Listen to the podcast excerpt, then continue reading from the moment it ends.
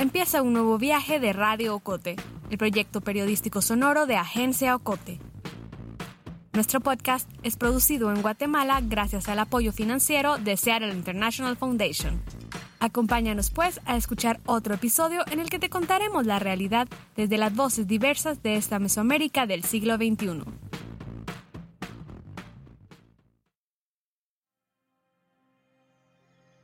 El 12 de enero de 2021, Marvin Alberto Tomás López empacó en una mochilita negra un poco de ropa, la camisola del equipo donde jugaba y sus zapatillas de fútbol. Les dio un beso a su mamá y a su hermana prometiéndoles volver. Y se fue. 19 cadáveres calcinados fue el macabro hallazgo que hizo la policía en el estado mexicano de Tamaulipas. Estaban en varias camionetas y al parecer se trataría de migrantes centroamericanos que buscaban llegar a Estados Unidos. Aparentemente fueron víctimas de una disputa de territorio en una zona donde impera el tráfico de drogas y migrantes. Soy Melissa Rabanales, periodista de Agencia Ocote, y en este episodio te relataré la historia de Marvin Tomás, alias el zurdo, uno de los 16 migrantes guatemaltecos que fueron asesinados en Camargo, Tamaulipas, México, en enero de 2021. Marvin era un joven futbolista de 22 años, Mayamam, al que la pobreza y el hambre lo obligaron a migrar. Esta es su historia, pero también es la de su hermana Élida. A Élida la atormentan muchas preguntas sobre la muerte de su hermano. ¿Qué pasó en el viaje? ¿Qué sucedió para que Marvin no llegara a su destino? ¿Quién los mató? ¿Por qué a ellos? Cuando Marvin era pequeño, cuando éramos niños con él, me recordaba que siempre le gustaba jugar. Eh, él se ponía a jugar fútbol. También venía a pastorear y sí, siempre jugábamos con él. Ella es Elida Tomás, la hermana mayor de Marvin. Elida nos lleva a su infancia, dos décadas atrás, en un pequeño caserío llamado Las Flores, muy cerca del centro de Comitancillo, en San Marcos, uno de los departamentos fronterizos con México. Ella tenía seis años cuando Marvin nació en la misma casa donde vivían cuando se despidieron por última vez ese año. Es una casa de adobe de dos ambientes con piso de tierra y dos colchones en el suelo que hasta enero de 2021 Marvin compartía con su madre, Ángela, su hermana y sus sobrinas. Elía recuerda los primeros años de vida de Marvin. Su padre había fallecido de alcoholismo meses antes de que él naciera. No había mucha comida en la casa y su madre tuvo que empezar a trabajar horas extra como empleada doméstica para poder cubrir los gastos. Aún así, su hermano Marvin, el pequeño y único varón, como dice ella, les trajo alegría. Era un muchacho eh, platicador, amigable, sí conocía a mucha gente, era un muchacho bueno. Cuando Marvin cumplió los 12 años, comenzó a trabajar en el campo para ayudar a su familia. Alternaba el tiempo entre los estudios, el cultivo de maíz, la cosecha de café y la que sería su pasión, también en las tardes él jugaba en las escuelas, en el instituto, en o sea, más que en las tardes se dedicaba a jugar y poco a poco la gente se dio cuenta que él le daba mucho al fútbol. No solo era hábil con la pelota, sus maestros y amigos también descubrieron que era zurdo. No cualquiera pateaba como lo hacía él con la pierna izquierda. Así se ganó su apodo, un profesor que lo vio jugar en el instituto lo convenció de que hiciera las pruebas con Juventud Comiteca, un equipo de fútbol de tercera división de Comitancillo. Siguió su consejo, entró en el equipo y empezó a jugar como lateral izquierdo. En el 2019, un año después de su debut en el equipo, conoció a Armando Chávez, otro futbolista que había llegado de refuerzo. Era un, defensa zurdo muy bueno, muy querido en el pueblo, siempre era guerrero jugando. Era, una, era un futbolista muy, muy rudo, muy rápido. Como comencé a platicar con él fue cuando jugamos el primer partido contra Santa Clara. Ahí comenzamos a hablarnos, que si era un líder del, del equipo, era muy querido por los entrenadores, por los directivos. Pero jugar en Juventud Comiteca no suponía un trabajo remunerado. Es un equipo pequeño que no puede financiar a todos sus jugadores. La mayoría de ellos, como Marvin, no son futbolistas a tiempo completo. Lo hacen como una actividad extra. Según Elida, a Marvin no le pagaban por jugar, así que decidió continuar sus estudios. Se graduó de bachiller en educación con la esperanza de conseguir un mejor trabajo como maestro. Pero no fue fácil. No trabajó en su profesión. Él intentó buscar trabajo, pero no, no encontró. Aquí en Comitancillo también intentó entrar en la Policía Nacional Civil, pero igual no pasó, no logró eso. Siguió trabajando de agricultor. Labraba la tierra en fincas vecinas. Ganaba 50 quetzales al día, lo que equivale a unos 7 dólares. Trabajaba 6 días a la semana, así que al final de mes lograba juntar unos 1.200 quetzales, unos 150 dólares. Eso apenas alcanzaba para cubrir los gastos de la casa. Durante años, Marvin fue el principal sostén de su familia, pero la situación se complicó cuando su mamá enfermó de una hernia en la espalda. Marvin sabía que su trabajo como agricultor jamás le permitiría pagarle una operación a su madre, que costaba alrededor de 10.000 quetzales, unos 1.300 dólares. También vio cada vez más lejos lograr algo que ansiaba, tener una casa propia. Decidió hacer lo que hacen muchos de los jóvenes de Comitancillo, migrar al norte, a Estados Unidos. Nadie sabe muy bien en qué momento tomó la decisión. Armando, el amigo que había hecho en Juventud Comiteca no tenía idea. El tiempo que yo estuve ahí no, no comentó nada de Estados Unidos, para nada. Cuando eso sucedió sobre la muerte de él, yo ya tenía hace como seis meses ya no, ya no convivir con él y todo. Pero sí platicábamos y todo por llamadas, ¿qué onda? ¿Cómo estás? Va como amigos, porque me hice amigo de él. Marvin lo comentó solo con su familia y no dio muchos detalles no les dijo cuánto pagó por el viaje. Aunque familiares de otros migrantes confirmaron que el costo de la ida hacia Estados Unidos ronda los 110 mil quetzales, unos 14 mil dólares. En Guatemala adelantaron una cuarta parte, alrededor de 20 mil quetzales. El resto lo pagarían los migrantes cuando cruzaran la frontera y comenzaran a trabajar. Algunos expertos en migración como Pedro Pablo Solares, abogado e investigador, comentan que las dinámicas de pago varían en cada experiencia y por eso es difícil poder generalizar. Los precios varían y las formas de cobrar también. Incluso dentro de un mismo grupo puede haber distintos acuerdos entre traficante y migrantes. De lo que acordó Marvin, no hay mucha información. Nosotros con mi mamá nos enteramos una semana antes que él eh, iba a viajar. Él dijo que iba a viajar y mm, bueno, nosotros no tenemos familiares allá, eh, simplemente él dijo que iba a trabajar, iba a ir a ir a trabajar lejos, porque como él solo ganaba poquito aquí. El 12 de enero del 2021 empezó la cuenta regresiva. Él salió por la mañana, como a las siete y media salió de la casa, él se despidió y dijo que iba a trabajar y que iba a mandar dinero para mi mamá y que ella no se tenía que preocupar porque como ella estaba enferma y él dijo que iba a mandar dinero para la enfermedad de mi mamá, para curarlo. Elida no sabía muy bien qué esperar. No quería que su hermano migrara, pero sabía que probablemente era la única opción que tenía su familia.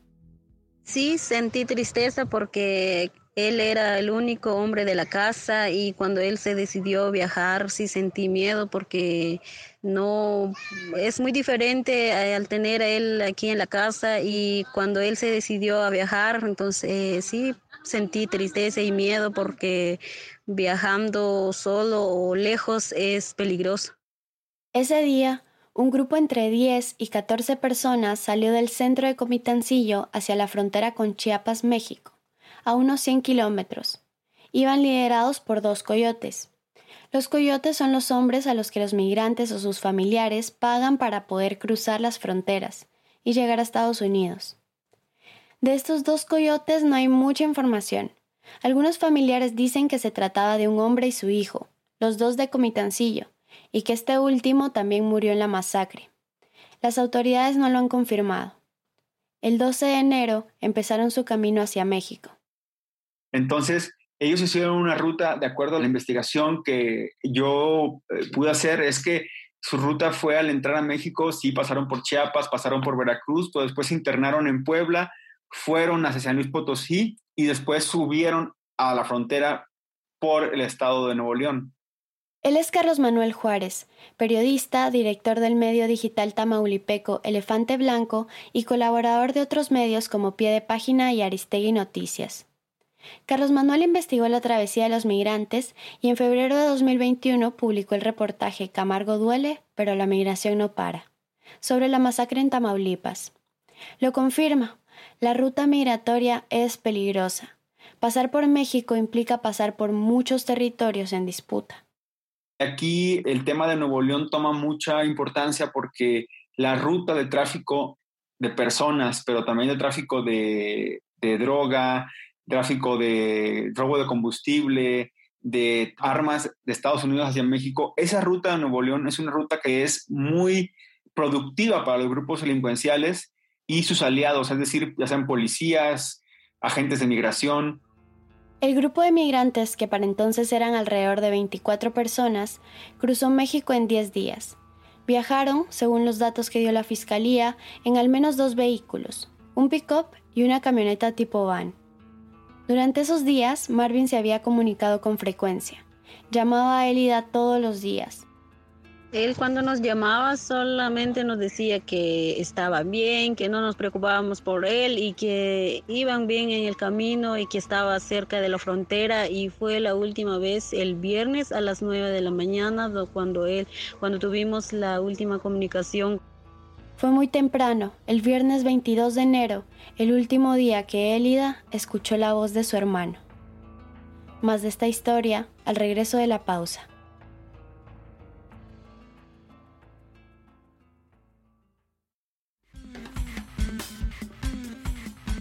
Estás escuchando Radio Ocote, una producción de Agencia Ocote.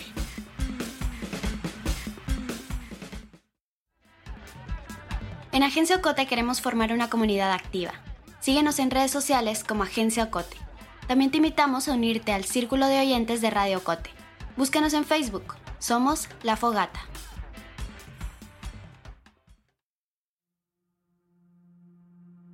Elia recibió la última llamada de Marvin el viernes 22 de enero de 2021. Por la información que aportó la Fiscalía y por las investigaciones periodísticas, hasta ahora sabemos que, probablemente, ese mismo viernes el grupo de migrantes atravesó el estado de Nuevo León y llegó a Tamaulipas, en el noreste de México. Tamaulipas es un estado con más de 350 kilómetros de frontera con Texas, en Estados Unidos siempre ha sido un territorio estratégico para el tráfico de personas y mercancías. Desde hace más de una década, la violencia se ha recrudecido. Es una región marcada por las masacres, el crimen organizado y el narcotráfico. Desde hace unos 10 años, digamos, la geografía delincuencial de Tamaulipas se divide entre dos grupos. Cártel del Golfo, que es el grupo histórico del, del tráfico en Tamaulipas, y en su momento, en 2009-2010, apareció este cártel de los Zetas, quien, digamos, renovó, de acuerdo a algunas investigadoras como Guadalupe Correa Cabrera, renovó la forma de ver la delincuencia organizada y la convirtió en una corporación organizada. Los cárteles son grandes grupos delincuenciales organizados, generalmente dedicados a actividades como el narcotráfico, las extorsiones y el tráfico de personas. Sus acciones se extienden por varios territorios y sobrepasan fronteras. Esta disputa de la que habla Carlos Manuel provocó en 2010 una de las masacres más sangrientas y espeluznantes en la historia de México. Los cadáveres de 72 migrantes de Centro y Sudamérica fueron encontrados en este rancho en San Fernando, en el estado de Tamaulipas. Hace 11 años las imágenes de los cuerpos de 72 personas le dieron la vuelta al mundo. Se hablaba de que los migrantes habían sido asesinados por el cártel de los Zetas para evitar que fueran reclutados por otro grupo delincuencial. A la fecha no hay ninguna persona condenada por la masacre. En los últimos años, entre la persecución de la policía mexicana, la DEA, los arrestos de algunos líderes y la rivalidad con otros cárteles, los Zetas fueron perdiendo integrantes. De estas decisiones, en 2014 surgieron dos nuevos grupos, el Cártel del Noreste y la vieja escuela. Según Carlos Manuel, el territorio tamaulipeco se disputa ahora entre tres principales cárteles, el de los Zetas, el del Golfo y el del Noreste. En varias ocasiones, miembros de la Policía Estatal de México han sido acusados de estar coludidos con los grupos delincuenciales. A pesar de la violencia, la migración a través de México no se detuvo. Según la Oficina de Aduanas y Protección Fronteriza de Estados Unidos, en el primer trimestre de 2021 fueron detenidas 351.803 personas que intentaron ingresar al territorio norteamericano de manera irregular a través de la frontera mexicana. De ellas, 66.147 eran guatemaltecas. Justamente las masacres de San Fernando lo que fue provocando fue que se abrieran otras rutas para el paso migrante. Pero volvamos a Marvin. La última vez que el zurdo habló con su familia fue el viernes 22 de enero a eso de las 9 de la mañana, hora de Guatemala. Según Carlos Manuel, el grupo liderado por los coyotes guatemaltecos y dos mexicanos que se les unieron en el camino pasó por Chiapas, Veracruz y Puebla. Posiblemente luego subieron a través de Ciudad de México a San Luis Potosí y llegaron al estado de Nuevo León. Ahí bordearon la frontera con el estado vecino, Tamaulipas. Las investigaciones indican que en Tamaulipas, ese 22 de enero, la comitiva decidió que, para llegar a la frontera con Estados Unidos, no tomaría la ruta temida de San Fernando. En cambio, decidieron adentrarse en un poblado llamado Santa Anita, en Camargo, un territorio atribuido a uno de los cárteles de droga de los que hablábamos antes, el cártel del noreste. Iban separados en dos grupos. Y estos migrantes pasaron por un territorio, una carretera llamada la 33, que por ahí se internaron hacia la frontera, a la frontera eh, con Estados Unidos, y ahí es donde pasa este, el asesinato. 19 cuerpos y dos camionetas calcinadas fueron halladas en una brecha del ejido Santa Anita en Camargo, Tamaulipas, en los límites con Nuevo León. Las noticias llegaron al caserío Las Flores, en Comitancillo, el sábado 23 de enero. Elida y su mamá se habían extrañado de no recibir comunicación de Marvin esa mañana. Por la tarde, en la comunidad empezó a hablarse de un grupo de migrantes que habían sido asesinados en la frontera con Estados Unidos nos enteramos a través de unos amigos de él que vivían cerca y porque como él se comunicaba todos los días eh, desde cuando él salió, nosotros estábamos pendientes de la llamada y él ya no se comunicó y desde ese día se perdió la comunicación y por eso es que nosotros pensábamos que ahí estaba él entonces dentro de esos que fallecieron ahí en Tamaulipas, México. Y también nos enteramos a través de las redes que ahí estaban publicado todo lo que había pasado ahí en México. Los familiares de los migrantes se reunieron ese mismo sábado para hablar. Todos tenían historias parecidas. Algunos habían perdido la comunicación días antes. Otros aseguraban que el coyote, que había sobrevivido, les había llamado para confirmarles que sus familiares habían sido asesinados. Fueron a hablar con Héctor López, el alcalde de Comitancillo. Un día después, el domingo 24 de enero, la alcaldía publicó en Facebook un listado. Los nombres y apellidos de 10 hombres y una mujer que aseguraban eran los fallecidos en México. El diputado distrital del partido UNE de San Marcos, Mario Ernesto Galvez, también publicó un listado. Él agregó dos nombres más. En las páginas de Facebook de algunos medios locales de San Marcos ya se hablaba de al menos 14 personas guatemaltecas comenzaron a viralizarse imágenes de los migrantes. La fotografía de Marvin Alberto Tomás estaba entre ellas. El mismo 24 de enero, Juventud Comiteca publicó en sus redes sociales un video en el que hablaba William Matías, vicepresidente del equipo de fútbol. Él confirmaba la muerte del que había sido jugador del club. Nos sentimos consternados por la vil masacre eh, sufrido por nuestros compatriotas en México, pero en especial por nuestro jugador Marvin Tomás. La madre de Marvin, Ángela, también apareció en el video de un medio local sosteniendo la fotografía de Marvin que posaba de pie en un prado verde. Nosotros nos juntábamos en grupo con los padres de los amigos de Marvin y fuimos allá en la capital para realizar el ADN. Yo fui y mi mamá para identificar o para estar más seguros de que si era Marvin la que estaba dentro de ese grupo que había sufrido la tragedia.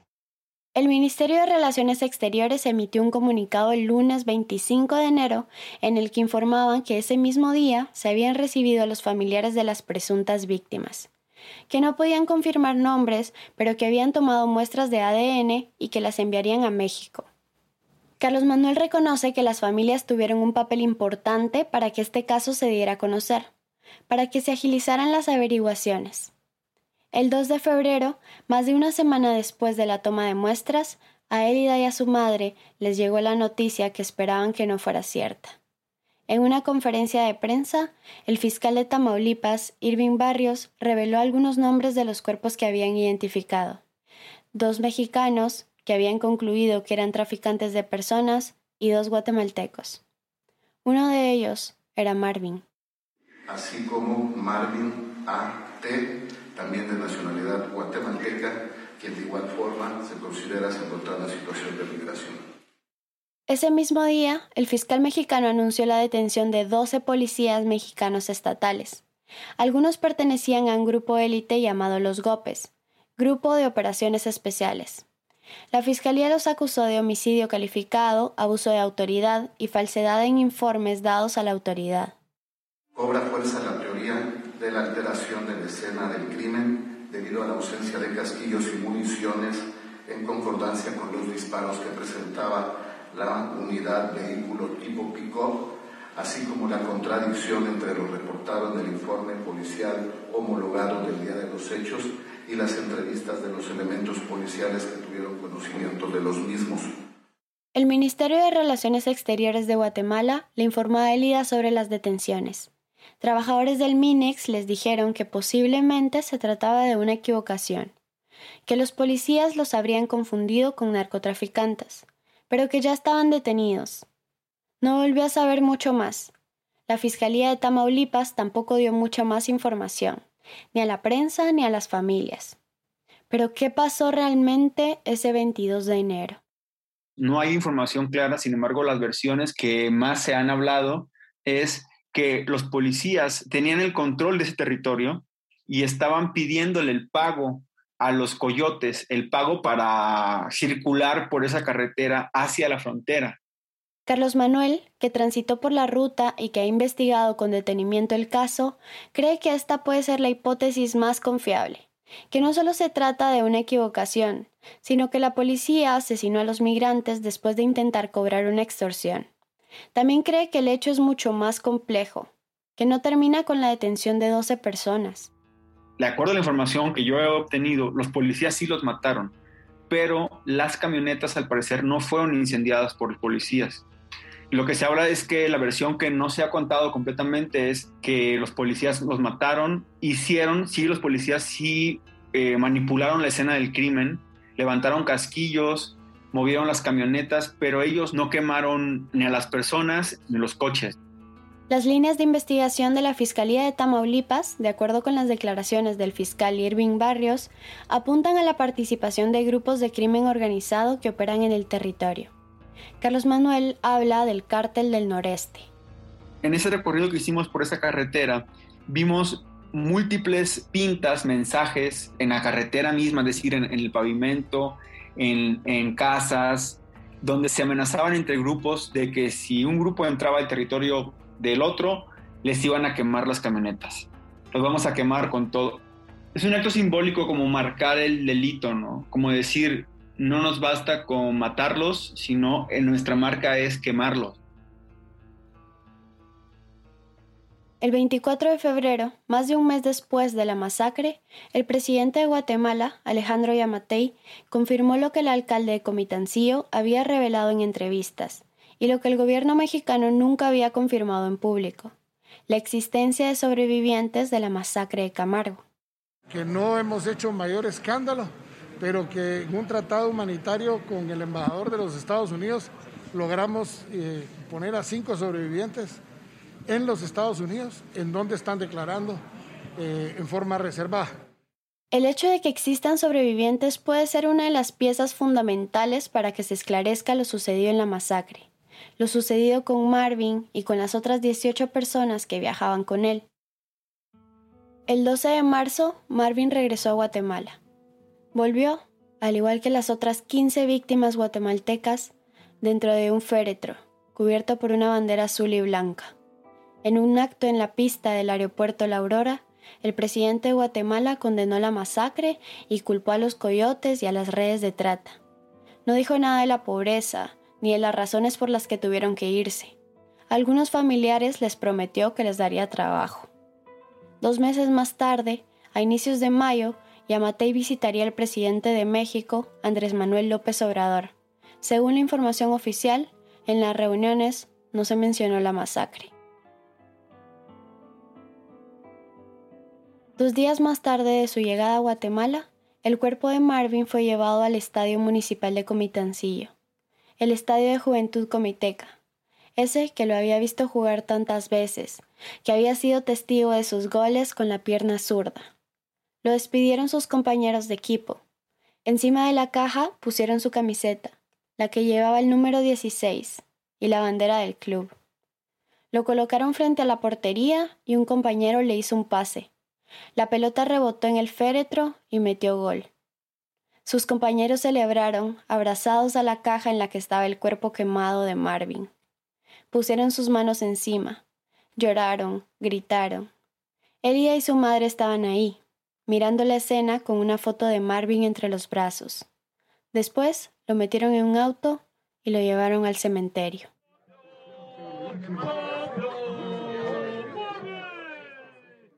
Yo quisiera que Marvin no hubiera hecho ese viaje y que él ahorita estaría vivo y estaría trabajando en una empresa o estaría jugando fútbol en otros equipos, pero yo no puedo tener ese superpoder para poder regresar el tiempo.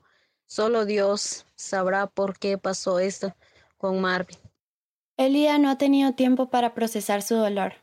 Además del sufrimiento que implicó perder a su hermano, hay algo que la sigue atormentando, la falta de dinero. La pobreza no ha cambiado en el caserío Las Flores, en Comitancillo. Es muy doloroso para nosotros porque en primer lugar Marvin era el único que cubría los gastos en la casa y ahorita que él ya no está, entonces eh, no es fácil porque yo soy madre soltera, yo tengo dos hijos y de plano yo me tengo que encargar de mi mamá. Yo tengo otras dos hermanas, pero ellas son casadas, ellas no viven con nosotros. Yo soy la única que vivo con mi mamá. Y sí, para nosotros es muy difícil porque sin el apoyo de Marvin ya es eh, muy diferente.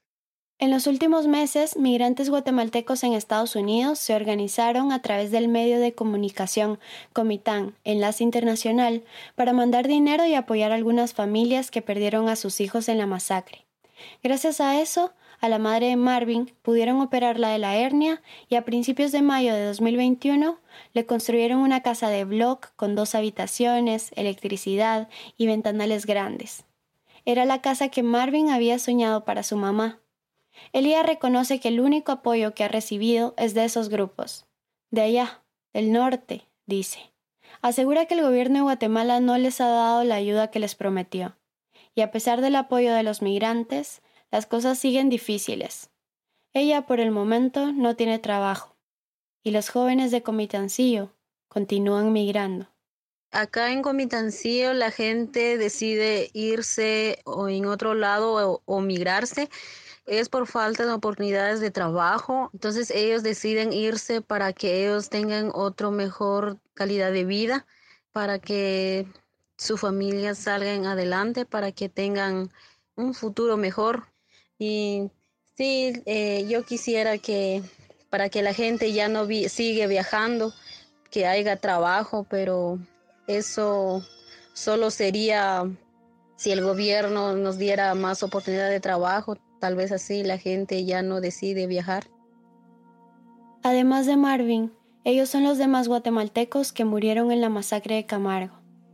Madeline Stephanie Miranda Ramírez, Brandon David García Ramírez, Adán Coronado Marroquín, Santa Cristina García Pérez, Osmar Neftalí Miranda Baltazar, Iván Gudiel Pablo Tomás, Elfego Roliberto Miranda Díaz, Rivaldo Danilo Jiménez Ramírez, Paola Damari Zacarías Gabriel, Dora Amelia López, Rafael Edgar López y López, Leida Xiomara González Vázquez, Anderson Marco Antulio Pablo, Mauricio Uber Feliciano Vázquez, Rubesli Elías, Tomás Isidro. Los cuerpos de la mayoría de ellos están enterrados, junto con el zurdo, en el cementerio municipal de Comitancillo. La investigación, las entrevistas y el guion de este episodio los hice yo, Melissa Rabanales. La edición es de Carmen Quintela, la producción y el montaje sonoro de José Monterroso, la ilustración de Maritza Ponciano y la gestión de redes sociales de Jorge Sagastume. Este episodio fue construido a través de entrevistas propias y cotejado con información documental de la Fiscalía de Tamaulipas, el Ministerio de Relaciones Exteriores de Guatemala, investigaciones periodísticas del país y pie de página. Agradecimientos especiales al periodista Carlos Manuel Juárez del portal Tamaulipeco Elefante Blanco. Se utilizaron fragmentos de las noticias de los medios Milenio, Univisión, Telemundo, Imagen Noticias, Prensa Libre y Canal Antigua.